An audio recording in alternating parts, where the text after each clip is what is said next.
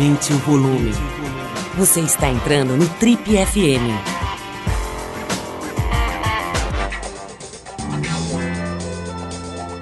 Oi, pessoal, boa noite. A gente começa agora então mais um Trip FM, o talk show da revista Trip. Bom, no Trip FM de hoje a gente vai falar de um assunto que a gente gostaria que nunca fosse pauta aqui do programa, que é a violência. Esse parece ser, parece continuar sendo o principal problema das grandes cidades do Brasil e talvez o principal problema da nossa sociedade. Todas as pesquisas que se fazem é, com os cidadãos brasileiros sobre os grandes problemas do país invariavelmente trazem a questão da segurança entre os primeiros, se não no primeiro item de resposta. Bom, e todo mundo que acompanha a cobertura da imprensa sabe do que eu estou falando, né? A gente tem uh, visto as notícias aí, ouvido as, uh, as informações a respeito da matança que está acontecendo numa cidade que em outros tempos foi um verdadeiro paraíso, uma, uma cidade tranquila, aliás, berço de muita gente interessante que a gente tem entrevistado, inclusive aqui no programa. Estamos falando da cidade do Guarujá, litoral de São Paulo, cuja periferia tem sido, para variar, né, em termos de Brasil, tomada pelo crime organizado. Tem a questão do porto ali, que facilita os grandes negócios hoje do crime organizado, que estão é, orientados para o comércio internacional de drogas, né, feito através dos navios também. Enfim, tem todo uma, um caldo de cultura ali que favorece o crescimento do crime organizado na região de Guarujá, Santos e outras cidades litorâneas aí de São Paulo. E agora, nesse momento, a gente está vendo aí essas mortes absurdas, né? Tanto do, de policiais quanto principalmente de pessoas envolvidas com crime e talvez, provavelmente também de pessoas que não têm nenhum envolvimento com crime que acabam sendo vítimas dessas vinganças, dessas operações de policiais que vão lá vingar os seus mortos, enfim, situação que lembra muito situações de guerra, de, né, de áreas conflagradas, etc., acontecendo em cidades litorâneas aqui de São Paulo. Bom, essa cena de guerra que a gente tem presenciado aí com dados bastante alarmantes, né?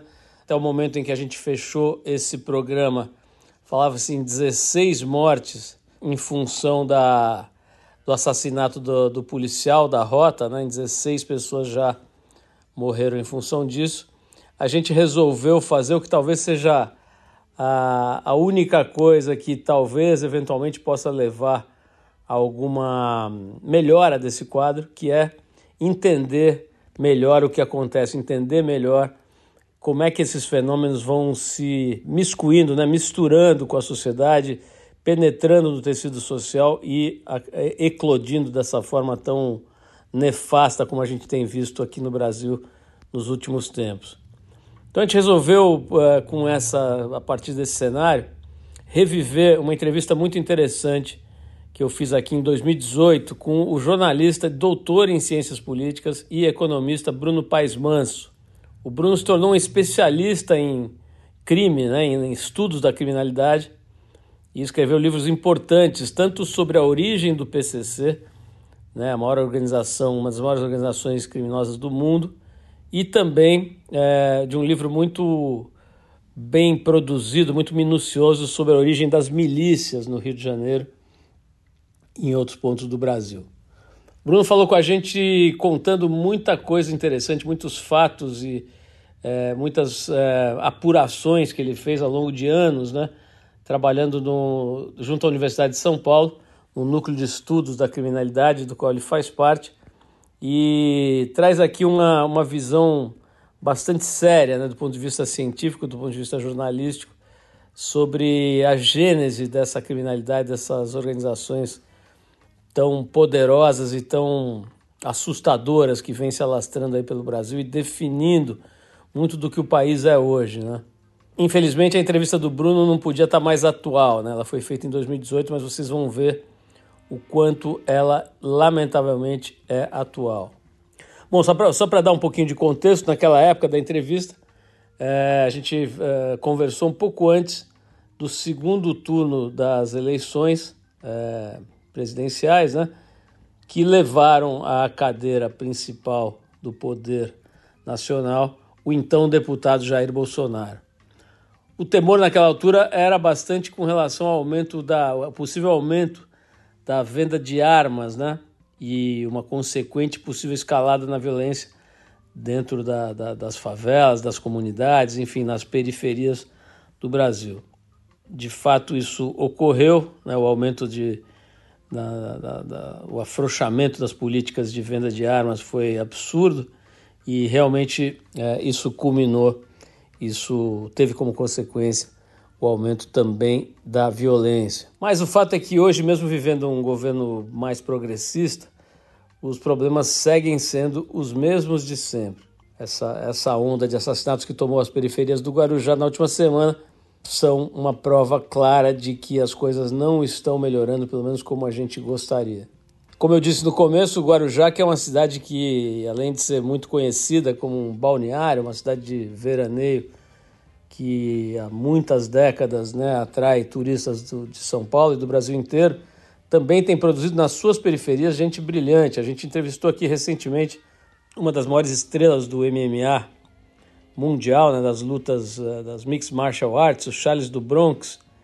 Também, algum tempo atrás, a gente conversou com o produtor Condzilla, né, que é um dos mais importantes produtores de audiovisual do mundo que também é da região ali da, da, da, da periferia do Guarujá.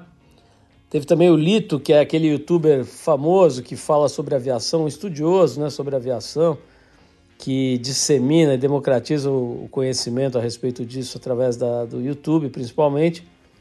Além de outras figuras geniais, o Adriano de Souza, por exemplo, mineirinho, que foi campeão mundial de surf em 2015, vem ali das quebradas do Guarujá. Enfim, muita gente legal, muita gente boa que vive por lá, que trabalha por lá e nesse momento sendo vítima desse terror, né? Uh, que são essas mortes aí indiscriminadas em quantidades absurdas, né? Enfim, é realmente acho que essa palavra absurda é uma que cabe bem para definir o que está acontecendo por lá. Como eu disse, até o momento dessa gravação já são oficialmente 16 mortos. Seria assim a ação mais letal da Polícia Militar Paulista desde o massacre do Carandiru. É, esse, esse, é, esses são os dados que a gente vai recolhendo sobre o que está acontecendo nesse momento no Guarujá. Já está sendo montado um grupo de investigação do Ministério Público para levantar essa operação do Guarujá, que foi desencadeada depois da morte do soldado da Rota. Enfim, essa operação bastante polêmica tem sido elogiada pelo governador de São Paulo Tarcísio de Freitas e condenada por muita gente, muitos observadores, muitos estudiosos da segurança pública, como não poderia deixar de ser.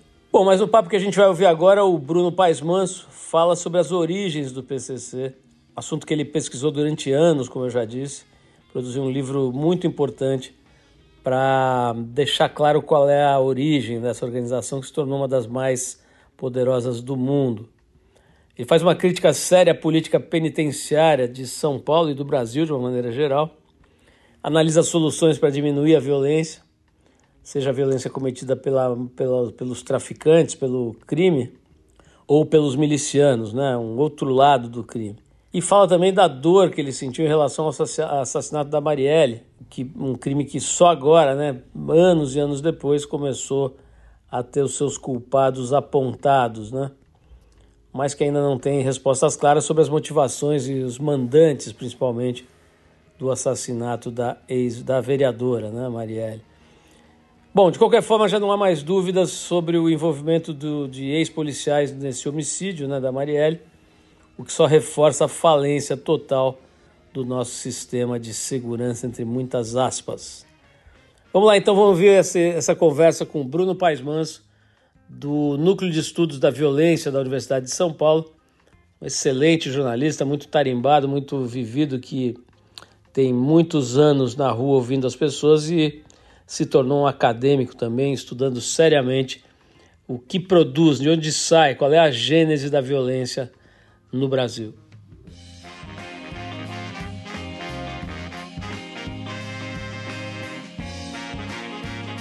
Para começar, Bruno, como é que você define, cara, o PCC? Né? O que, que é exatamente essa, essa organização hoje?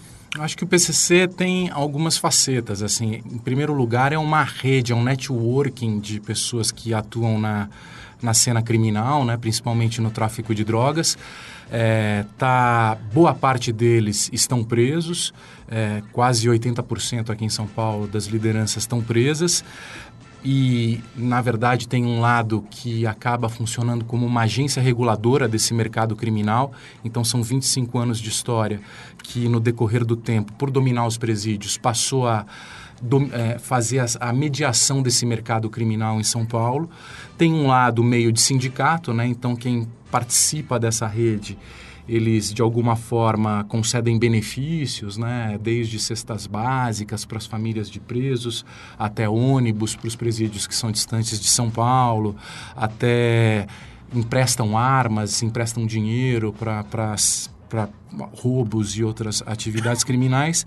E tem um lado também de, é, de político, vamos dizer assim, não no sentido de propor um mundo diferente, ou uma proposta alternativa de mundo, mas um discurso é, para o crime, para a cena do crime, que fala: olha, o Estado quer nos exterminar e nos confinar nesses lugares.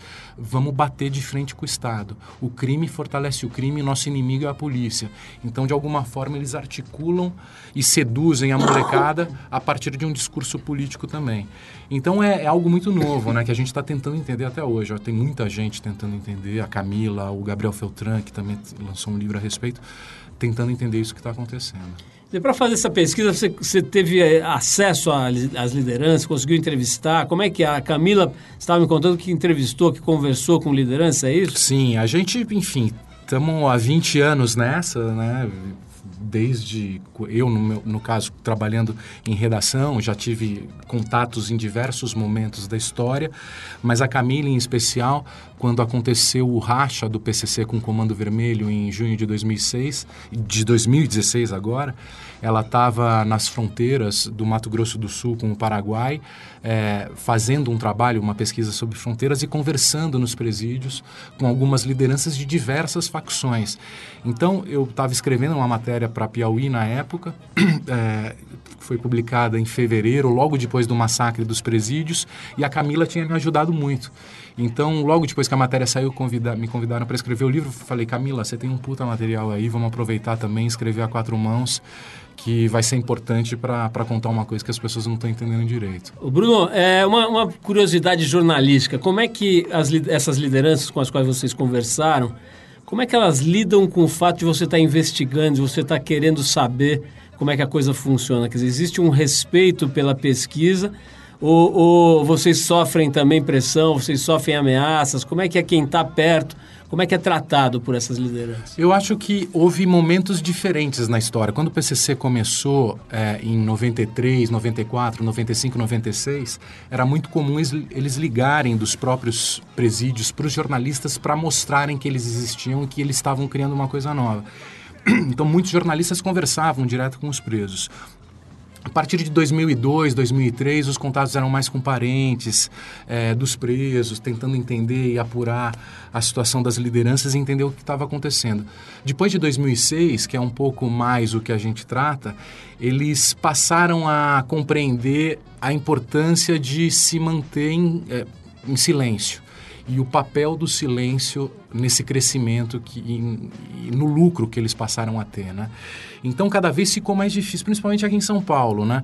Eu já tive contatos com vários é, em determinados momentos, mas o interessante é que em alguns momentos, mesmo conversando, eles colocam, olha, para colocar alguma coisa eu vou ter que pedir autorização em presidente Venceslau, então burocratizou, inclusive, a, a fala deles, né? Então, é, é, existe uma desconfiança muito grande, não só uma desconfiança, mas um pragmatismo de... Eles não ganham nada em falar com a imprensa, ganham muito pouco. Então, é mais difícil. No caso da Camila, isso foi facilitado por estar em outro estado e por, por ser mais frouxa a, os controles e, talvez imagino que até a própria carência de conversar com as pessoas e trocar ideia e tudo mais. Ô Bruno, lendo aqui o teu livro, dando uma olhada aqui nos materiais, nas pesquisas que a gente fez, tem um dado que me chamou a atenção aqui que eu não sabia. O PCC está com 25 anos, né? comemorou agora no mês de agosto né? essa efeméride. É... Mas eu estava vendo aqui pelo que você revela aqui no livro, que o negócio de venda de drogas pelo PCC, o tráfico de drogas como atividade principal e tal, isso começa só em 2003, é isso? Uhum. Como é que é? No, no início era meio que um, um, É só uma espécie de sindicato para organizar a, a, a, galera que está presa, é isso? É, começa de, em 1993, depois do massacre do Carandiru, um ano depois do massacre do Carandiru. O sistema prisional de São Paulo começa a se expandir com Covas, principalmente a partir de 94, ir para o interior do estado. E o PCC com um discurso de, olha, mataram 111. O, um dos chefes desse, desse massacre se candidatou com o número 111 e foi eleito, que era o deputado Biratã, Coronel Biratã. Então a gente precisa se defender. Então começou a se articular a partir desse discurso e desse momento, aproveitando essa expansão do sistema prisional paulista. Então eram muitas prisões novas sendo feitas, com funcionários insuficiente e sempre devendo espaço, né? sempre mais preso do que, do que espaço. E quando você vai, enfim, entrando num presídio, você vê uma cela de 12 pessoas que ficam 50. Essas 50 pessoas precisam guardar os seus pertences dentro desse espaço também, com um banheiro só. Então é um potencial explosivo enorme e você fortalece as lideranças prisionais que administram esse caos. Né? Então foi um processo de expansão do sistema prisional, de aprisionamento em grande quantidade e de fortalecimento das lideranças prisionais que o PCC soube se aproveitar, dizimando os concorrentes né, ao longo dos anos. Também teve muita morte nesse processo, né? que eles chamam de revolução, né? Ah, participei da revolução, as pessoas que contam essa história e tal, e tentando organizar os presos tem alguns rachas nesse processo. Em 2004, quando o Marcola, o Marcola assume uma nova gestão do PCC assume, eles estabelecem esse novo modelo de negócio que é vender droga, ganhar dinheiro com a droga para financiar essa estrutura burocrática do PCC e organizar o crime. Então, depois só do Marcola é que o tráfico de drogas se torna o financiamento, a forma principal de financiar tanto a organização quanto individualmente cada micro cada empresário que faz parte dessa rede, né? é difícil falar em, em aspecto positivo desse tipo de, de, fenômeno, né? Mas é fato. A gente tem aqui um colunista que acho que você conhece, o Luiz Augusto, Luiz Alberto Mendes, que ficou preso durante 31 anos, quase 32 anos né? É uma longa história, tem um livro incrível que ele escreveu, inclusive, chamado Memórias do Sobrevivente, que conta um pouco dessa trajetória dele. Tem vários outros também que ele publicou. Mas ele fala é, que na época que ele viveu o sistema carcerário era uma selva violenta. Né? Primeiro que tinha coisas que faziam parte do sistema institucionalizado, como a, a prisão é, é, solitária, né? castigo, como eles chamavam, né? E uma série de outras torturas e, e técnicas desse tipo que eram parte do sistema, né? Segundo que tinha isso que você acabou de descrever, né? Assim, uma, uma violência era permanente e muito radical, né? A coisa do estupro. Ele mesmo é, é, matou um, um, sujeito lá numa briga, isso foi contado várias vezes, inclusive no programa do Jô Soares e tal. Ele acabou matando um sujeito que veio tentar estuprá-lo e enfim, era um negócio infernal, né? Hoje isso não existe mais, né? Isso pelo que a gente sabe aí, você deve saber muito mais, mas assim, o estupro, por exemplo, não existe mais. Qualquer coisa ligada à violência, somente autorizada pelos comandos, né? Só, só a, a partir de um comando dessas lideranças, etc. Dá para falar num aspecto positivo dessa organização? Olha, independente de atribuir valor positivo ou não, eu acho que tem um lado interessante aí que a gente não pensa. A gente acha que vai construir um sistema prisional que havia é, 30 mil presos nos anos 90. Passou, as, hoje são 230 mil presos. É, 170, eram 33 presídios, vai para 170 presídios. Então você constrói um mundo novo, é, que na verdade, se você for contar parente de presos, seriam mais de um milhão de pessoas vivendo nesse universo novo, em 20 anos, atrás das grades, e você imagina que não vai reagir, que você joga esse povo num, num buraco negro e que acabou o problema e que isso não produz efeitos. E eu acho que o interessante do PCC é que você começa a imaginar que você vai praticar essa guerra ao crime, jogar essa galera é, numa nova cidade, que seria a terceira maior cidade de São Paulo, se considerasse mais de um milhão de pessoas. E que eles vão ficar quietos, lá não vai acontecer nada. Mas não, eles reagem. É, existem efeitos colaterais, eles passam a produzir um discurso, falar, vocês são os nossos inimigos, a gente vai para cima de vocês. Eu prefiro morrer antes dos 25 anos do que abaixar a cabeça para esse sistema opressor e a gente vai para cima, a gente morre de pé. Então a gente começa a produzir uma ideologia dos nossos homens bombas, inclusive. Né? A gente constrói uma ideologia de raiva suicida, de oposição ao sistema, é, porque a gente imaginava que a gente ia simplesmente colocar esse pessoal lá e resolver o problema e acabou. Mas não, eles estão orga se organizando, estão discutindo, estão falando quais são os problemas e tem uma postura, mesmo que seja suicida, mas de não abaixar a cabeça. Então, assim, independente de ser positivo ou não, eles se organizam, eles reagem e a gente precisa pensar em políticas públicas considerando isso. Não dá para imaginar que são pessoas passivas e que não articulam, que não se organizam. Fingir que não existe, né? Fingir que não existe, que, que é a passivos. atitude da sociedade até hoje. É. Né? É. Ô Bruno, o cara tem um fenômeno importante que aconteceu nos últimos anos aí, me corrija se eu estiver errado, mas que foi a expansão dessas organizações de crime para o Nordeste, né? Já existiam organizações lá, teve conflitos muito grandes, muitas mortes, aquelas cenas horrorosas, os caras decapitando o outro durante uma rebelião, enfim. Conta um pouquinho que fenômeno é esse, né? A gente tem ouvido falar muito, tem analisado, tem visto as notícias sobre a criminalidade no Nordeste, né? Uma coisa bastante grave em todas as cidades, né? Em toda a região. O que está acontecendo por lá? É, em 2017, dos 10 estados mais violentos do Brasil, 10 estavam no Nordeste. O que, sendo que no, nos anos 90 eram os menos violentos do Brasil, né? A violência concentrava no Rio e em São Paulo. O que a gente escreve, eu e a Camila, nesse livro é justamente sobre essa expansão.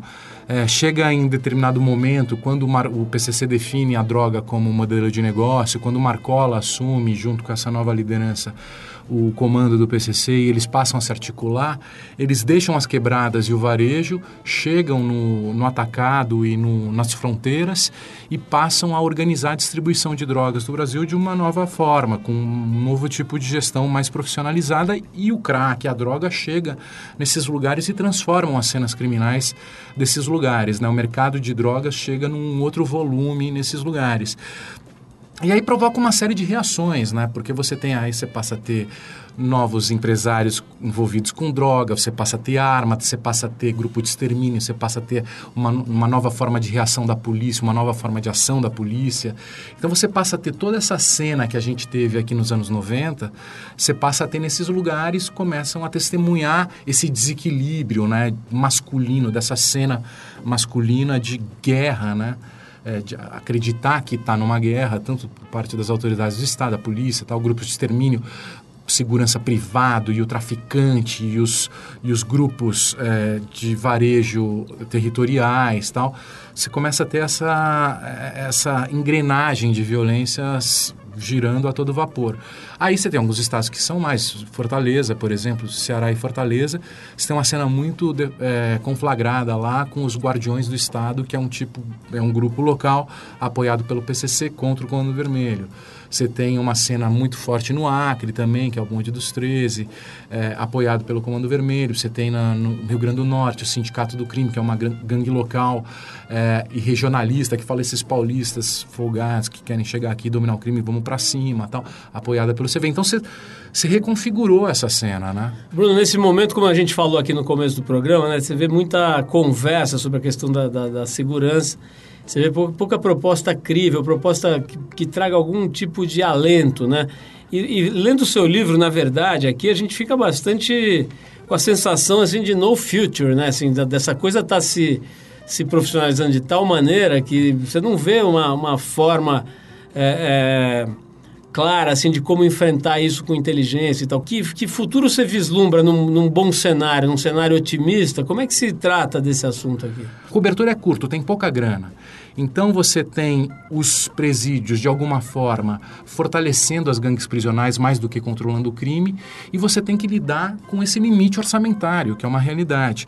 Então a discussão hoje é foco é, na segurança pública dos crimes violentos. Você tem uma série de tiranos armados mandando nas comunidades, você tem problema inclusive nas milícias e policiais também exercendo esse, esse, é, essa tirania, e você tem que focar na redução dos homicídios e, e tirar esses homicidas da circulação mais do que os traficantes que vendem droga e não produzem violência. O grande problema do tráfico de drogas é a violência. Os Estados Unidos é um dos maiores mercados com, consumidores de drogas, assim como a Europa, e não tem violência e não tem o problema que a gente vive aqui com o tráfico de drogas. Então é focar nos traficantes violentos ou nos criminosos que produzem violência e tenta exercer o domínio nas suas quebradas. Ou mesmo as milícias, os grupos paramilitares que fazem isso. Esse é o foco. Você, com uma política de segurança pública focada nisso, você consegue, de alguma forma, passar uma mensagem: olha, que se tiver que vender droga, a gente vai lidar com a saúde, com os problemas, os efeitos colaterais, os problemas que isso produzem na saúde, mas você não vai poder produzir violência, que aí a gente vai te prender e vai processar. E assim você controla o, o, o grande problema social que o crime produz, que é a violência. Você está tá falando basicamente de uma mudança clara na política de drogas, né? de, de como lidar com a droga como base na questão da segurança, é isso? Eu acho que na política de segurança pública mesmo. Eu acho que hoje o nosso maior desafio é, no fundo, é, é a, o moleque que está com 16, 17 anos, numa quebrada, sem ver perspectiva de vida, para onde eu vou, que caminho eu sigo, o tráfico e o crime está falando, olha, vem com a gente, você pode morrer antes dos 25, mas você vai morrer de cabeça erguida, batendo de frente, você vai ter mulher, vai ter status, vai ter... Siga com a gente. A gente está... É, concorrendo com esse discurso, falando, olha, não, é melhor você seguir por esse caminho aqui, ganhando menos, mas você vai conseguir respeito de outra forma, tal. Essa é a nossa concorrência principal, né, com essa molecada que é uma coisa muito masculina, inclusive, né?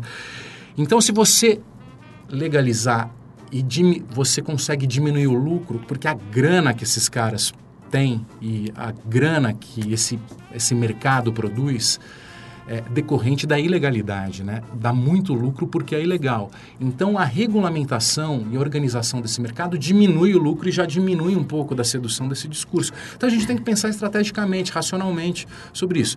Enquanto não for regulamentado, você tem que trabalhar com foco, a segurança pública tem que tra trabalhar com foco na violência na violência produzida por esse mercado. Você tem que tirar os tiranos que acham que podem mandar ameaçando os outros de morte ou matando. Esse é o problema principal. Quando o cara faz isso, quando tem três homicídios numa quebrada, vai lá e descobre quem é. Enquanto não descobre, os caras vão ter um prejuízo e você quebra os caras economicamente, financeiramente. Aí você vai transformando os costumes e os hábitos desse mercado. Ô, Bruno, o... a gente estava vendo, eu estava vendo aqui que esse título né, que vocês deram para o livro tem a ver com a forma, digamos, belicosa né, que a sociedade é, usa para lidar com a criminalidade e tal, né? Quer dizer, realmente instaurou uma, instaurou uma guerra, achou que estava tendo êxito e estava ganhando essa guerra, é, é, colocando toda essa população gigantesca aí de infratores em, em, em num sistema completamente obsoleto e, e mal estruturado. E agora o que a gente está vendo é uma espécie de rebate, né? uma espécie de, de, de devolução dessa energia negativa em forma dessa violência que está instaurada em todo o país. Se você pudesse enumerar os principais erros dos nossos, das nossas autoridades nesse sentido da, da, da segurança, o que, que você acha que. Quais você acha que seriam? Eu acho que quando você tem um, mercado do crime como esse, qual é a principal estratégia das polícias no mundo? Você tem que entender o funcionamento dessa indústria. Como é que eles conseguem dinheiro para contratar a molecada? Então você, desde o do Breaking Bad, até, enfim, o cara está tentando entender quem é o cabeça do negócio, onde tá as rotas, onde o cara deposita dinheiro, onde ele lava o dinheiro, tudo isso. Essa é a grande é o grande desafio da inteligência policial de você é, fragilizar economicamente esses grupos e punir os cabeças para você fragilizar toda essa estrutura que contrata um monte de gente. Qual que foi a nossa política com o crescimento das cidades e a política que as grandes cidades passaram a fazer? Você põe a polícia militar ostensiva nos territórios vistos como suspeitos, produzindo violência e aprendendo a molecada, que é a mão de obra barata, que no dia seguinte é reposta e você mantém essa engrenagem é, funcionando, que lota as prisões, que fortalece as gangues prisionais e tudo mais, e que cria toda essa ideologia de revolta. Então, é, o desafio acaba sendo é, justamente compreender estrategicamente que você precisa fragilizar economicamente esses grupos, fazer parcerias com o Ministério Público, mas com grupos que fazem investigação financeira, como foi no caso da Lava Jato, que você tem todo um sistema de inteligência financeira para pegar doleiro, para pegar toda a estrutura de grana desses grupos, para fragilizá-los. A guerra não tem que ser na quebrada, nas periferias, matando o negro e matando o pobre, porque isso tem produzido justamente esse efeito colateral que a gente produziu os nossos inimigos, né? essa ideologia inimiga de homens bombas brasileiros que a gente, que a gente vê, né? Bom, falando em questões complexas, Bruno, não estou querendo evitar esse tipo de assunto, mas acho que não dá para a gente não falar sobre a questão das armas. Eu queria ouvir sobre o ponto de vista de quem estuda, né? De, do, do, do acadêmico, que é o teu caso, né? Quer dizer, quem está estudando violência, segurança, etc., sob esse ângulo né, da academia, quer dizer, pensando no, no futuro, na, botando a, o, o país em perspectiva né, ao longo do tempo e tal. Existem sociedades, é inegável que existem sociedades supostamente é, desenvolvidas, né, que lidam de forma diferente com essa ideia da, da, da arma na mão do, do, cidadão. Como é que você vê, cara? Você, vê, você, você entende que é uma, uma, uma, ideia completamente absurda, a ideia de, de, do, do cidadão poder ter arma e tal? Como é que é a tua visão como estudioso desse assunto? Eu acho que é, tem toda essa discussão a respeito do direito, né, da defesa e tudo mais, mas eu penso de uma forma mais pragmática de alguém que acompanhou isso na prática dos efeitos que isso produz, né? E aqui em São Paulo, quando eu comecei a entrevistar os homicidas, no final dos anos 90, que tinha muito homicídio em São Paulo, e todos saíam armados, né? Era muito comum sair armado, porque o Estatuto do Desarmamento era ainda muito frágil tal. Eles até... Eu ia com a camisa de dentro da para dentro da calça, né, dentro do cinto, então eles falam, olha, aqui na quebrada ninguém anda com a camisa assim, porque se você encontra uma treta sua, um cara que é que você tá brigado, você tem que estar tá com a camisa para fora da calça, que se você não tiver armado, ele vai, vai ficar, na ficar na dúvida. E sempre que você encontra um cara, se estiver com a camisa para dentro da casa, ele vai, vai, lá e mata. Então, assim, essa, esse espírito armado, você andava em ovos, porque todo mundo tava, era um potencial assassino, então você se antecipava à própria morte e matava para não morrer, produzia uma grande tensão e muitas mortes quando você tinha que decidir em lapsos de segundo, né? Quando isso foi mudando e quando a pena para quem era pego com arma fria aumentou e a, a, própria se tornou crime inafiançável, você mudou costumes em São Paulo. As pessoas deixaram de sair armadas e uma em um conflito permitia você pensar duas vezes. Isso foi mudando, contribuiu com a redução dos homicídios em São Paulo, porque você não precisava mais decidir se mata ou morre em lapsos de segundos. Fora os, as brigas de trânsito, os crimes mais ligados a explosões de emoção e tudo mais. Então, é, eu acho que o fato de você saber que as pessoas não, tá, não estão andando armadas, isso desarma os espíritos numa situação, em, em, contextos urbanos tensos como o brasileiro. Bruno, para a gente fechar aqui, cara, é já estouramos o tempo, mas eu quero te fazer essa pergunta que é a seguinte. Eu vi, é, é, você mencionou Ampassan algumas vezes na, na, tua narrativa aqui, na, tua, na, na, na entrevista, essa questão do, do, do, masculino, né? E o, o, crime, em grande medida, é associado ao homem, né? Acho que é grande parte do... do é muito maior a população de, de, de, de delinquentes, digamos, aí do sexo masculino, né? Que, que você aprendeu sobre isso, cara? Usando todos os seus diplomas aqui, tem uma meia dúzia de diplomas aqui e eu queria te ouvir sobre isso. Quer dizer, o que, que tem de. Que, o que, que diz. O que, que o crime e, a, e, a, e essa cena né, do sistema prisional, da, da, dessa guerra da sociedade contra quem. É, é, contra a contravenção, o que, que ela diz pra gente sobre feminino e masculino? Ah, eu acho que diz muito, muito, muito, muito. Eu, no fundo, o meu tema acabou sendo masculinidade, né, nesse tempo todo, pensando em homicídios e nessa e ao mesmo tempo eu só aguentei, só tive saco de continuar é, escrevendo sobre isso, que é um tema muito deprimente, por causa das mulheres, né? Que, na verdade, eu sempre fiquei muito emocionado em acompanhar essas mulheres, porque a gente escreve sobre guerra, escreve sobre violência, e os protagonistas são sempre os homens, mas quem mantém o mundo de pé, quem mantém o dia a dia funcionando, quem mantém a vida seguindo, são as mulheres que vão visitar os caras nas prisões, que vão é, chorar e tentar evitar que a polícia mate o filho, porque ou que dão suporte, que vão na, no encontro de escola, da, no projeto de no posto de saúde e que vão o cara está ferido vai no hospital e acompanha tal. Então é, de alguma forma, é, isso sempre me tocou demais, assim. Inclusive, quando a própria Marielle morreu, é, eu fiquei muito tocado e ainda acho que ela é uma grande, um grande símbolo brasileiro, como foi o Martin Luther King para a luta dos direitos humanos. Essa feminilidade, essa busca pela política e, e esses laços que ela tentava criar foram assassinadas de, de alguma forma é quase a morte da política. E eu acho que hoje as mulheres elas representam muito essa, essa costura social essa possibilidade da gente continuar reproduzindo a vida é, de uma forma acordada, de uma forma negociada. E os homens estão batendo cabeça, meio perdidos, assim, eu acho que essa violência de hoje é muito o último respiro da masculinidade sendo esvaziada, né? Hoje o, o homem é, se transformou, das, da indústria, o provedor, o emprego, tudo se transformou muito e o homem está tentando se impor pela violência porque ele está se esvaziando e a mulherada com essa força de reprodução da vida surgindo e a gente, quer dizer, os homens, esse discurso de guerra, esse discurso, esses capitães esses policiais sendo eleitos como se não a gente é forte a gente é violento a gente vai continuar mantendo o nosso poder e a mulherada crescendo né eu acho que é, eu acho que diz muito Bruno, genial. Olha, eu, é, por mais que esses assuntos sejam realmente, como você falou agora, de uma, um certo ângulo deprimentes, né? Acho que não tem outra saída. A gente precisa estudar, tentar entender, usar a razão, a inteligência e a emoção também para tentar entender um pouco o que está acontecendo. Né? Se, se tem alguma missão digna nesse cenário tão maluco aí, acho que é essa.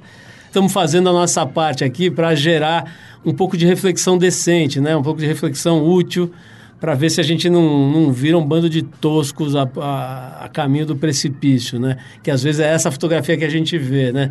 Parabéns pelo teu trabalho, genial. Como eu falei aqui, sou fã do teu trabalho no jornalismo já faz tempo. Então eu recomendo para quem tem um pouco de, enfim, de, de bom senso, né? De, de senso de cidadania, que tente entender um pouco a sociedade onde a gente está inserido. Então esse material que o Bruno e a Camila produziram é uma belíssima ferramenta para isso. Bruno, mais uma vez, parabéns.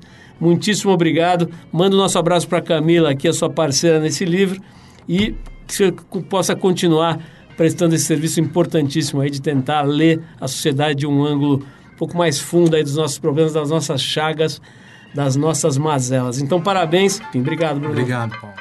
Você ouviu mais uma edição do Trip FM, uma produção da Trip no ar há mais de 37 anos. Direção e apresentação, Paulo Lima. Produção, roteiro e edição, Adriano Conter. Se você quiser ouvir outras entrevistas das edições anteriores do programa, é só acessar o tripfm.com.br.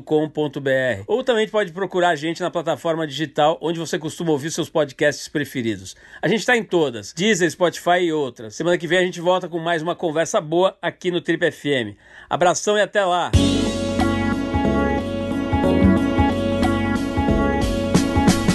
Você ouviu Trip FM.